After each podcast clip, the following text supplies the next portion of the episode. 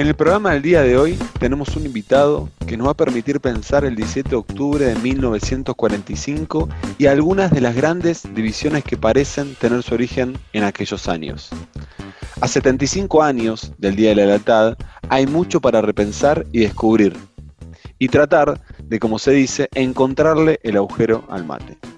Lo cierto es que muchos de los derechos y conquistas logradas alrededor de la figura de Juan Domingo Perón y lo que generó el peronismo nacen por aquellos años, incluso previo a octubre de 1945.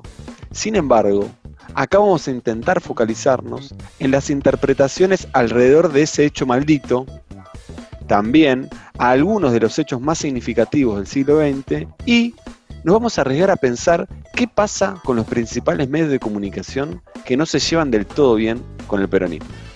Nuestro invitado al día de hoy es Sergio Vinieski. Él es licenciado en Historia, periodista y docente de la Facultad de Filosofía y Letras de la UBA. Actualmente es columnista en Página 12 y conduce Historia Nocturna en Radio Provincia. ¿Cómo estás, Sergio? Hola, ¿cómo andan? Un gusto estar acá con ustedes. No, un, gustazo nuestro y que podamos conversar con vos. Bueno, para, para, arrancar un poco la conversación y adentrarnos en lo que fue el 17 de octubre, te quiero preguntar por cuáles son las condiciones de emergencia del 17 de octubre, si tenemos que inscribirnos un poco en lo que se estaba discutiendo en ese momento, cuáles eran las condiciones, qué pasaba por aquel entonces, qué, qué nos dirías vos. Bueno, lo que más estaba discutiendo en el terreno político nacional, que tenía muchísimo que ver con el internacional, era qué postura tomar frente a la guerra mundial.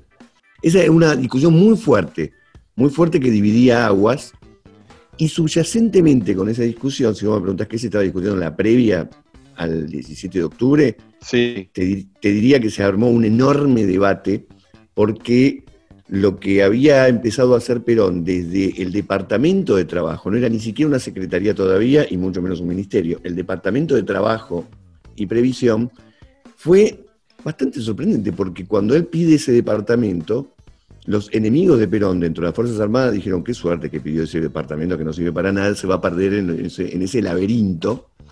Y sin embargo, él empezó a negociar con las tres centrales sindicales que había en ese momento, una se llamaba CGT-1, la otra se llamaba CGT2, así se llamaban, ¿eh? Mm. y otra que se llamaba USA, Unión Sindical Argentina. Estaban todos divididos porque uno era del Partido Comunista, otro era del Partido Socialista y otro era sindicalista. Ahora, todas las conquistas que se fueron logrando en ese momento, estamos hablando del aguinaldo, las vacaciones, estamos hablando de los juicios laborales por indemnización de despido, el estatuto del peón de campo, todo eso se votó en ese momento. no se votó, se decidió en ese momento. Y entonces hay una enorme ofensiva desde los medios de comunicación y de los, políticos tradicionales que están muy asustados con Perón. Muy asustados. Al nivel tal que sacan un comunicado que nuclea a 300 organizaciones que dicen se está creando un clima de rebeldía y discordia y tenemos que volver a la vieja tranquilidad de este país. Y entonces se hace una marcha multitudinaria multitudinaria el 19 de septiembre, mira, un mes antes, este, que se llamó Marcha por la Constitución y la Libertad, en la que pedían dos cosas, todo el poder a la Corte Suprema y que renuncie Perón. Ese, ese es el clima que se estaba viviendo. Y aparte había sido una marcha tan grande que decían, y gritaban entre otras cosas, si este no es el pueblo, el pueblo dónde está. Bueno, un mes después iban a enterar dónde estaba el pueblo, pero si me preguntás la previa, es este clima es este clima. Y de alguna manera nosotros podríamos pensar al 17 de octubre como una respuesta que va más allá de, pedir la libertad de Perón, digamos, una respuesta de los trabajadores organizados y no organizados, esta diferencia entre el movimiento obrero organizado y la clase trabajadora, digo, me interesa preguntarte por eso, digamos, ¿es una respuesta o, o es una ofensiva el 17 de octubre? Bueno, es la típica respuesta que se transforma en una ofensiva. ¿no? Es, la, es una defensa tan grande que es un jaque mate, porque en realidad había pasado un par de cositas más. Después de esa marcha que estaba diciendo yo del 19 de septiembre, un sector del ejército dice, bueno, que renuncie Perón desde Campo de Mayo y renuncia Perón. Y Perón se siente una, una especie de ex político, un hombre que se, se tiene que pasar al retiro. Pero un grupo de 70 dirigentes sindicales, asustadísimos, con que se pierdan todas estas conquistas, se juntan en, el patio de deportes del sindicato de cerveceros, y ahí dice, bueno, vamos a pedir una reunión con Perón, esto pasa el 9 de octubre. Y Perón los recibe el 10 de octubre en su casa en la calle Posadas. Los 70 dirigentes tienen una característica, ninguno era de la cúpula de la CGT. Eran todos de organizaciones de base. Perón los recibe a la mañana y deciden que iban a hacer un acto a la tarde de despedida. Y pasan dos cosas absolutamente increíbles. Y todos estamos hablando de 10 de octubre. Nadie de los que estaban en esa reunión se imaginaba ni remotamente lo que estaba por venir. Pero pasan dos cosas increíbles. La primera, Perón pide para despedirse que le den la cadena nacional, que eran todas radios. Y se la dan. Imagínate un funcionario que está por que lo están despidiendo, que le diga, bueno, pero me despido por cadena nacional. Bueno, eso se lo dan. Y segundo, Perón dice, bueno, voy a hablar por cadena nacional, así que les pido a los compañeros sindicalistas que hagamos un mitin importante. Y en cinco horas organizan un acto al que fueron 70.000 personas. Están los audios, los pueden buscar. Están los audios de ese día en el que Perón habla por cadena nacional delante de 70.000 personas y es un discurso incendiario. Es un discurso súper obrero. Dice, los únicos que pueden liberar a la clase obrera es la clase obrera y el 13 de octubre lo meten preso a Perón.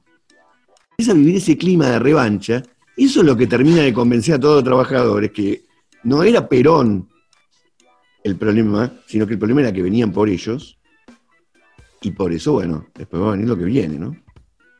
Sergio, a ver, en función del término de la lealtad, porque es bastante fuerte, ¿por qué se lo llamó el Día de la Lealtad? Y si ese concepto ya estaba girando ese día o fue algo que es un término que surgió post 17 de octubre surgió post 17 de octubre, surgió el primer año este, post 17 de octubre porque si, no fue un día de la lealtad, fue un día de defensa de los derechos, pero lo, que terminó entendiendo la masa trabajadora, mejor que los dirigentes de la CGT, y por eso un poco la pasaron por arriba, fue que en Perón estaba la clave de poder conservar esas conquistas.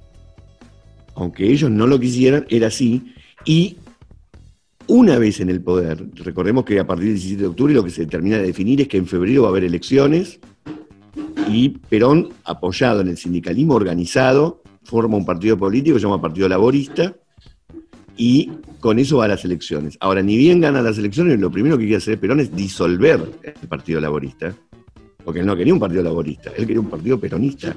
Y no solamente que quería un partido peronista, sino que quería mantener esa cuestión de que la figura de él era la clave articuladora. Y entonces se empieza a reescribir la historia de lo que ocurrió el 17 de octubre como un día de lealtad. Era difícil que se le tenga lealtad el 17 de octubre del 45 a alguien con el que todavía estaban empezando las tratativas y las negociaciones. Pero a partir de ese momento sí se transforma en el Día de la Lealtad y es muy fuerte la palabra lealtad, como bien decís vos, este, en el peronismo en el que pareciera que se habla mucho de rebeldía, pero también se habla mucho de lealtad, y si no hay lealtad, viene la otra palabra que es traición. Traición, nunca se sabe a qué, nunca se sabe bien a qué se está traicionando, pero es una traición. Este, se construye posteriormente ese, ese concepto. En relación a ese día, ¿qué características tuvo el discurso de Perón? Si podrías describirlo. Bueno, es un discurso muy llamativo. Eh, también hay un audio de Perón explicando lo que le pasó. Y dijo, yo venía de un día súper ajetreado, me encontré de repente ante una multitud a la que tenía que hacer un discurso y eran casi las 12 de la noche, lo cual no es nada habitual un discurso de esas características a esa hora. Y dice, yo les pedí que canten el himno para pensar un poco qué iba a decir. Ahora, lo primero que dice es absolutamente disruptivo, porque la primera palabra que decide es decir trabajadores y habla desde los trabajadores y les da una identidad, les da una entidad y una identidad. Hablando de trabajadores, no dice pueblo argentino, compatriotas, compañeros, como dice después, dice trabajadores, y encima liga durante su discurso en forma repetida la idea de que la nación, de que la patria son los trabajadores. Sergio, en este sentido que vos venís planteando, aparecen palabras con mucha carga política y teórica, digo, desde la identidad, desde los trabajadores, incluso la, propia concepción para entender la Argentina del peronismo. Y ahí te quiero preguntar, ya para pensar el siglo XX eh, integralmente, ¿qué nace el 17 de octubre? Porque de alguna manera vos lo venís diciendo y ahí quiero, quiero profundizar. ¿Qué, sucede a partir del 18 de octubre en la Argentina? Bueno, es como siempre, ¿no? Una buena pregunta que, la respuesta nunca puede estar a la altura, pero eh, lo que nace claramente es una ruptura con el proceso anterior, eso que el filósofo Alain Badiou llama acontecimiento, es decir, algo que nadie preveía un minuto antes y que sin embargo parte completamente la lógica con la que se venía trabajando. Para que se den una, idea, si uno solamente hace un raconto de quiénes forman el partido que se va a oponer a, a Perón, que es la Unión Democrática, este, es impresionante que esté el Partido Socialista en sus varias versiones, que esté el Partido Comunista, estaba todo el espectro político, todo el espectro político que hasta ese momento competía en elecciones se une bajo el imaginario de que esos son los aliados y de que el peronismo es el fascismo, bajo esa lógica se unen, porque eso es lo que lleva al Partido Comunista y al Partido Socialista a participar con los conservadores de la misma unión, porque lo que ha emergido, como lo dijo Scalabrini Ortiz perfectamente, ¿no? el, el subsuelo de la patria sublevado, es decir, lo que hasta ese momento era una problemática que se, caracterizaba como la problemática social, el problema con los sindicatos, etcétera, emerge como sujeto político, no solamente que es capaz de ocupar las calles, sino que es capaz de ganar una elección. Y encima, Perón utiliza un sistema mucho más moderno que los partidos opositores. Utiliza la radio como nadie y utiliza el ferrocarril porque va recorriendo toda la Argentina y en cada estación la convierte en el escenario de un acto se baja en una estación, habla y sube al tren y sigue. Este, y va reclutando gente de todos esos pueblitos, uno de ellos es Cámpora, justamente, que era un médico de pueblo, y va sumando para este movimiento. Lo que emerge es esta unificación entre lo que algunos llaman la, la clase obrera en sí, la clase trabajadora en sí, y la clase trabajadora para sí, porque toman conciencia como trabajadores. Hasta ese momento, gente consciente de que los trabajadores se tenían que organizar, etcétera, hay muy pocos. Eran los militantes políticos de izquierda que lograban con suerte nuclear al 10-15% del total. Acá la masa general, por eso hablamos de los cabecitas negras, la masa general total tiene por primera vez la idea de que se pueden organizar y que pueden tener un líder propio y de que pueden tener, llegar a tener derecho a gobernar y derecho a muchas cosas más. Esa idea no, no desaparece más. Ese es un quiebre en la conciencia que no desaparece nunca más. Súper, súper interesante, Sergio. Em, y en, esta, con esta orientación, eh, te voy a tirar una pregunta un poco difícil, pero en esta orientación, si tuviésemos que pensar algunos hechos históricos que le dan cuerpo al peronismo, ¿no? O sea, que le dan eh, materialidad. digo, aparecen la resistencia peronista, la vuelta de Perón, el abrazo con Balbín. Podemos podemos pensar muchos, ¿no? Pero si vos tuvieses que sintetizar alguno de los hechos más relevantes para, acercarnos a pensar la actualidad, ¿cuáles son los hechos más eh, que le dan cuerpo, materialidad al peronismo a lo largo del siglo XX? Bueno, eh, toda la serie de conquistas que se hicieron a lo largo del primer gobierno peronista son calan muy profundo, muy profundo, porque estamos hablando de reformas que nunca más ningún gobierno hizo. Estamos hablando de hacerle un juicio político a toda la Corte Suprema, a toda la Corte Suprema, por varias causas, pero lo sacaron a todos. Hicieron una reforma constitucional con contenido social. Dieron el voto femenino. Estamos hablando de, de, una condensación histórica de luchas que se hicieron durante mucho tiempo y que no se habían logrado encauzar y acá se estaban encauzando se nacionalizan los ferrocarriles, se paga toda la deuda externa, se construye una cantidad récord de viviendas, se sindicaliza todo el movimiento obrero, se construyen los hoteles sindicales. No puedo hacer la lista completa, pero es tan fuerte todo lo que pasa ahí que después, por ejemplo, ustedes saben que está el sociólogo Gino Germani, que es uno de los inventores de la sociología en la Argentina. Bueno, él escribía que el peronismo sin el poder iba a desaparecer. ¿no? A partir del 55 la teoría era esa, que todo lo que habían logrado lo habían logrado porque hacían populismo, etcétera, y que sin el poder iba a desaparecer. El tema es que Si hubiese venido después un gobierno que mantenía todas estas conquistas, uno podría llegar a dudar que hubiese pasado. Pero la ofensiva posterior fue tan brutal. Este, el mismo Perón lo había dicho en un momento cuando dijo, no es que nosotros seamos muy buenos, es que los otros son tan malos. Este, y, ese tipo de, caracterización hizo y terminó de nuclear la idea de que con ese gobierno se habían logrado las conquistas. Pero la clase media y la juventud, que durante el primer gobierno peronista fue antiperonista, todo el, movimiento universitario era antiperonista, con lo que empezó a cambiar en el mundo, con la revolución china, la revolución cubana, Vietnam, todo lo que venía este, a nivel internacional con el movimiento anticolonial, peronismo pegó con eso hizo como una especie de... se transformó, no es el mismo peronismo, para nada es el mismo. Uno le ve la continuidad, pero hubo, cambios en el aire, este, y el abrazo con Balbín yo no lo veo como algo tan importante, ¿no? porque cuando Perón vuelve ya nadie dudaba de que si daban elecciones las iba a ganar él. Y es más, durante los 18 años de proscripción nadie dudaba de que si daban elecciones libres las iba a ganar él. Y entonces el fenómeno que hay que explicar es por qué pasando tantos años y sin haber dado esas dádivas que se supone que daba Perón, seguía teniendo el apoyo popular. Y tiene que ver con que quedó un imaginario de que esas cosas se conseguían con Perón y después no se consiguieron nunca más. Y de hecho se perdieron. Este, yo creo que ahí funcionó mucho más este, esa idea que esos gestos que para mí lo del abrazo con Malvin está como sobrevalorado, no, no, no fue tan importante. Pero bueno, son opiniones. Eh, Sergio, para pensarlo un poco más en el presente, ya que estamos hablando de imaginarios y de representaciones, ¿qué ideas que, se están, que están instaladas, sobre todo en los medios de comunicación, crees que no representan a la identidad peronista hoy en día? O si es que las hay. Es, difícil. ¿Cuáles son? Porque conozco, si, conoces tres peronistas ya te das cuenta que hay tres identidades peronistas. Pero, obviamente, la idea de la libertad de mercado no es y no será nunca este, peronista. Otra idea que no tiene nada que ver con el peronismo es la idea del derrame.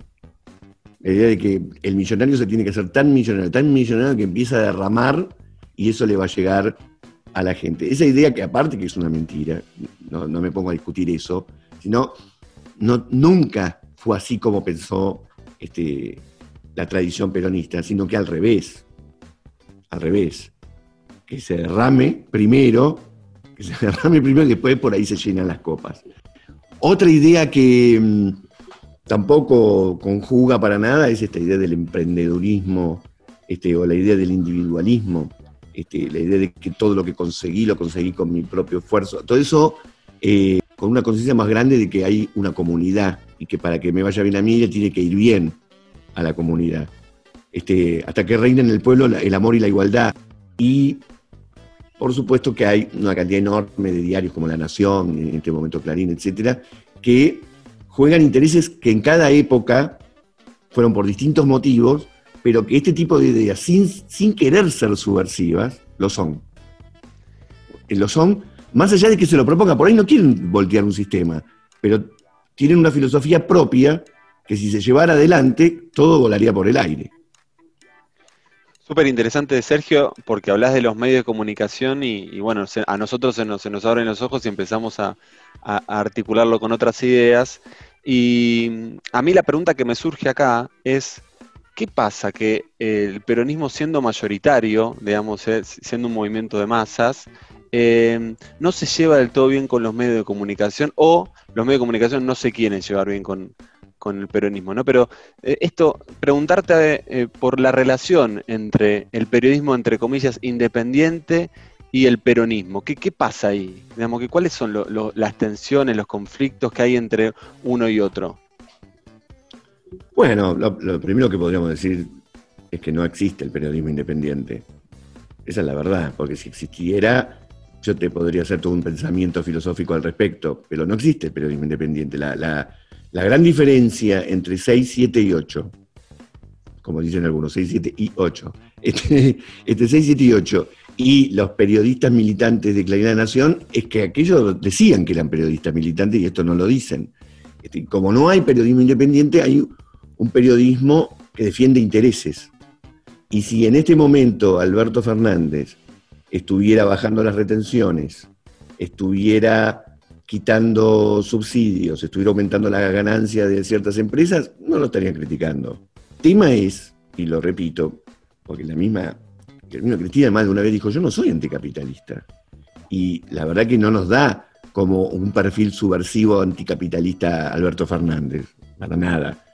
Pero el solo hecho de que tengan un piso igualitario, que estén pensando en cierta redistribución de riqueza y de que quieran tomar algunas medidas intervencionistas, el solo hecho de que le congelen las tarifas a Clarín hasta fin de año de cablevisión, etcétera, el solo hecho de que le afecta a algunos intereses, eso los pone de una manera este, hiper radicalizada en tratar de voltear a este gobierno.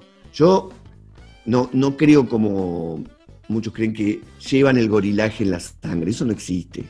No, no es como Puede ser que haya tradicionalmente algunos que se erizan la piel cuando eh, ven plebeyos en donde no se esperaban que tuviera que haber plebeyos. Pero eh, estamos hablando de un sector que hoy en día es absolutamente corporativo y defiende intereses, el periodismo, cierto periodismo, obvio, pero es el periodismo mayoritario.